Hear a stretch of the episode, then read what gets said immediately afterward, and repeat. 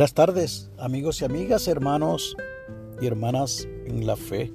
Hoy es jueves 9 de noviembre del año 2023 y este es el día que ha hecho el Señor. Acá para la zona norte del país está algo nublado, así que posiblemente como sucedió ayer en la tarde y la noche, hay agua puesta para nuestras plantas, para nuestros arbolitos frutales, hay agua para ellos y para la creación. La lectura del aposento alto de hoy nos llega desde Michigan, en los Estados Unidos, por la señorita Sarah Below. Ha titulado la misma Encontrar paz. Quizás usted se sorprenda que hoy jueves estoy compartiendo la lectura del aposento alto, cuando usualmente lo hago lunes, miércoles y viernes. Y es que ayer no pude eh, hacerlo y hoy mientras espero pacientemente en una oficina médica, pues le comparto desde el carro esta lectura que se ha de venir de bendición para todos nosotros.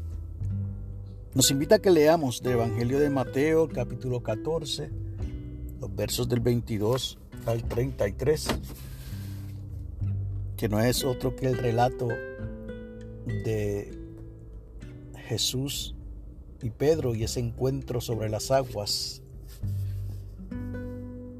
Y nos dice de igual manera la hermana Beloud de Michigan,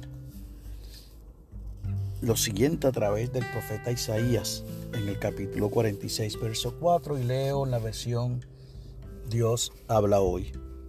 Dios dijo, yo los hice y seguiré cargando con ustedes.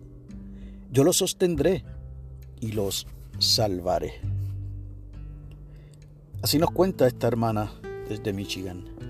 Cuando estaba en séptimo grado, a mi mamá le diagnosticaron una enfermedad rara llamada mediastinitis fibrosante. Tenía una masa en el pulmón y se le dificultaba respirar, nos dice esta hermana. También tosía sangre y apenas podía caminar. Una noche clamé a Dios preguntando por qué le estaba pasando esto a mi mamá. Mi mente se volvió hacia la lectura de las escrituras de hoy, un pasaje que comienza con el viento y las olas. Los discípulos estaban en una barca y Jesús vino caminando hacia ellos sobre el agua. Los discípulos pensaron que estaban viendo un fantasma. Pedro dijo, Señor, si eres tú, ordena que yo vaya hasta ti sobre el agua, conforme el verso 28 del capítulo 14 del Evangelio de Mateo. A la orden de Jesús, Pedro dio unos pasos, pero luego se asustó y comenzó a hundirse. Al igual que Pedro, yo tenía tanto miedo que comencé a dudar de Dios, continúa contando esta hermana. Pero Dios me estaba llamando. Una vez que fui capaz de soltar mi ira y mi miedo, comencé a confiar en que Dios me sostendría y no me dejaría hundir. Dios me llenó con una paz que jamás había sentido. Después, a mi madre le colocaron una endoprótesis en una vía respiratoria. La masa casi se había desaparecido y lo que quedaba no era dañino. Concluye diciendo esta hermana, Dios puede dominar el viento y las olas. Cuando confiamos en Dios, podemos encontrar paz. La oración sugerida, Dios misericordioso, ayúdanos a encontrar el valor para entregarte nuestras pruebas. Llénanos de tu paz. Amén. Y el enfoque de la oración es que oremos por niños cuyos padres están gravemente enfermos. También se nos comparte el pensamiento para el resto del día de hoy. La paz de Dios puede consolarme más allá de lo que puedo imaginar. Y personalmente no sé cuánto está rugiendo el viento en tu contra. No sé qué tan alta están las olas en tu tormenta.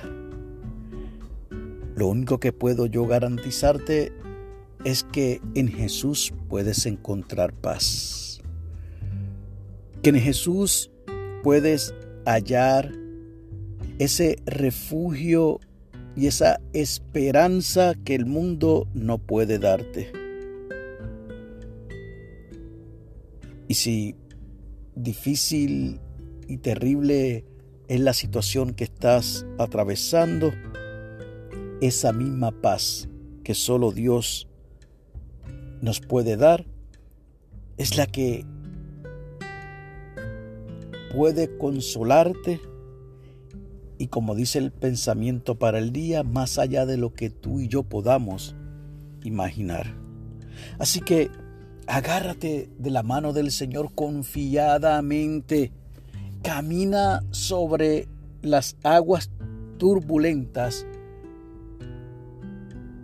y no permitas que ningún pensamiento negativo, que nada ni nadie turbe tu corazón de manera que no te hundas. Y si ese fuera el caso, todavía puedes gritar, Señor, sálvame, como gritó Pedro en ese momento determinado. Que Dios te bendiga, que haga resplandecer su rostro sobre ti y para con los tuyos tengas paz.